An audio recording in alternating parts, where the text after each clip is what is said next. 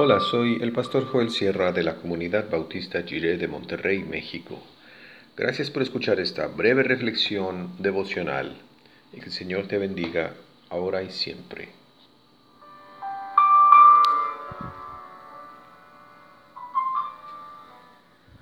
Semilla que cae.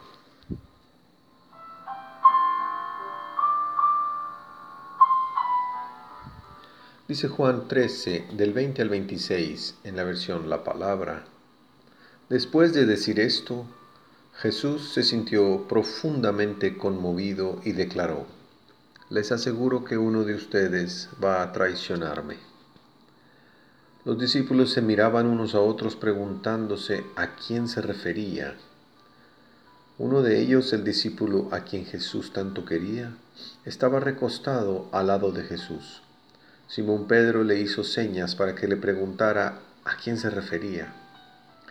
El discípulo, inclinándose hacia Jesús, le preguntó, Señor, ¿quién es?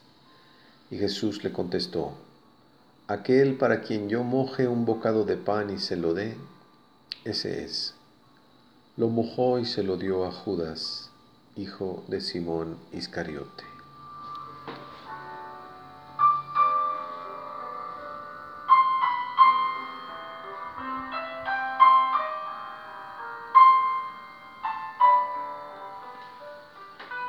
Así como se sintió ante la muerte de su amigo Lázaro dos capítulos atrás, el Señor Jesús siente eso mismo, una conmoción profunda ante la traición de uno de sus propios discípulos. Esa traición le duele al Señor, más que la crueldad física de la crucifixión, porque se trata de un dolor emocional. Los dolores del alma pueden ser más intensos que los castigos físicos. Así se siente la traición de un amigo. Así lo sintió el Señor Jesús. Ante este anuncio observamos algo asombroso. A pesar de que todos se conocían bien unos a otros por haber convivido durante años en el grupo más cercano de discípulos del Maestro Jesús, y a pesar de que todos conocían bien a Judas, nos sorprende la respuesta del grupo no se lanzaron todos a una para señalar inmediatamente a Judas. Más bien todos se sintieron inseguros. ¿Seré yo? Realmente no sabían de quién estaba hablando. Esto es sorprendente porque quiere decir que el Señor llegó hasta el fondo de cada corazón con sus palabras. Cada uno se sintió inseguro porque todos sabían que en el fondo todos tenían la capacidad de traicionar a Jesús. Y no es solo Judas quien lo traiciona entregándolo a las autoridades. Pedro negó conocer al Señor Jesús, lo hizo tres veces y lo hizo con maldiciones. Todos los discípulos huyeron cuando Jesús fue arrestado, lo abandonaron. Al pie de la cruz estaban las mujeres discípulas y solo Juan del grupo de los apóstoles. La Semana Santa es un tiempo para reconocer que también nosotros hemos traicionado a Jesús. De alguna manera. Es un momento para confesar las maneras en que hemos fallado.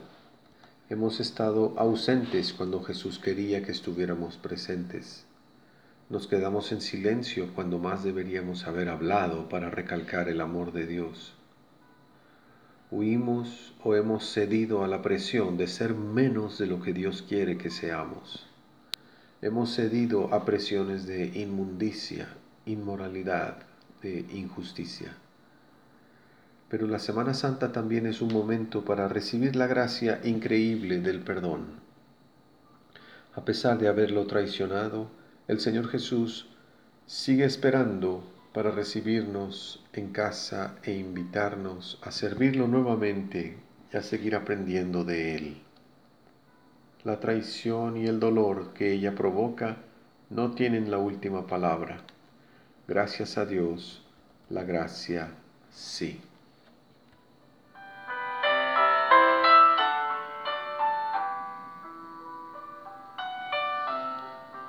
Oremos. Señor Jesús, con toda tu iglesia confesamos que hemos pecado contra ti en pensamiento, palabra y acción, tanto por lo que hemos hecho como por aquello que hemos dejado de hacer. Recíbenos en tus brazos de amor y libéranos para servirte otra vez. Amén.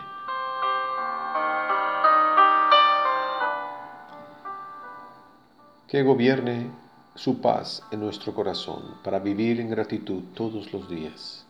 En el mundo tendremos aflicción, pero confiemos porque Cristo ha vencido al mundo. Amor tan grande sin igual, en cambio exige todo el ser.